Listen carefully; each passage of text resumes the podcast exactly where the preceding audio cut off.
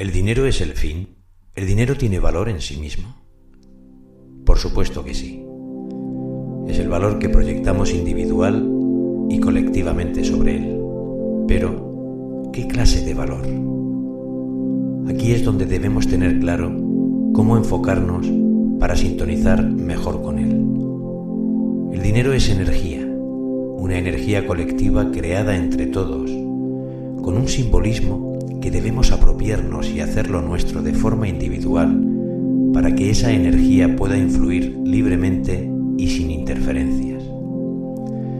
Si sobrecargamos nuestra atención sobre el dinero como solución a nuestros problemas en sí mismo, esa energía se volverá muy densa y no podrá moverse con la fluidez que quisiéramos. ¿Cómo hacer entonces para que dicha energía pueda moverse con fluidez? Existen varios puntos a tener presente. Número 1. Pase lo que pase por nuestra mente, cada vez que enfocamos nuestro pensamiento hacia el dinero, tenemos que apartar cualquier tipo de duda o dificultad para que el dinero llegue a nosotros de forma rápida.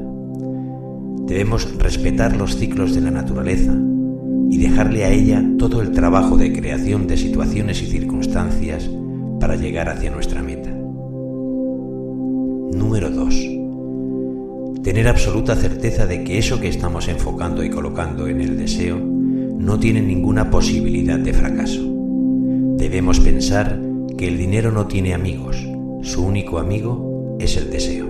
Por tanto, hemos de subirnos al carro del deseo sin dudas ni titubeos. Número 3. Entregarlo. Debemos, como si escribiésemos un WhatsApp, mensaje o carta, entregar nuestra petición al Espíritu Santo o a la vida o a quien consideremos útil según nuestras creencias. En sí, no es importante el nombre, ya que el cartero de la vida sabe distribuir bien su correspondencia y lo entregará al destinatario adecuado. Número 4. Dar las gracias.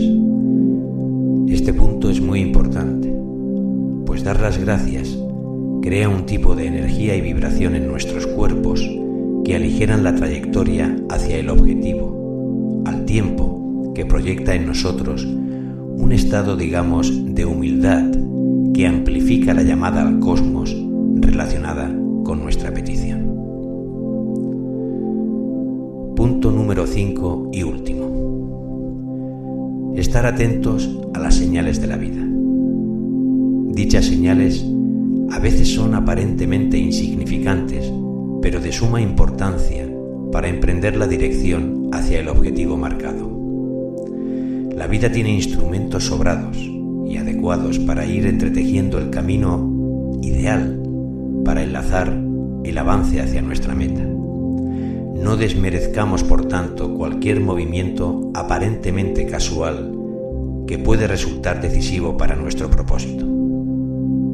Este último punto tiene que ver con la acción que muchas veces es iniciada desde el exterior y nos invita a través de determinadas personas a ir moviéndonos hacia el objetivo marcado.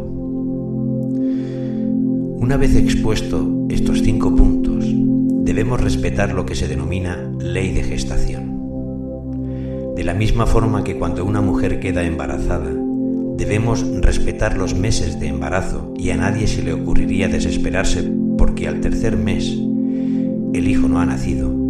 De igual forma, debemos actuar con nuestros deseos, pues para el Creador toda forma parte de un tejido creativo que necesita su elaboración. En el mundo de la espiritualidad existe un dicho que dice que no podemos empujar un río para que circule más rápido.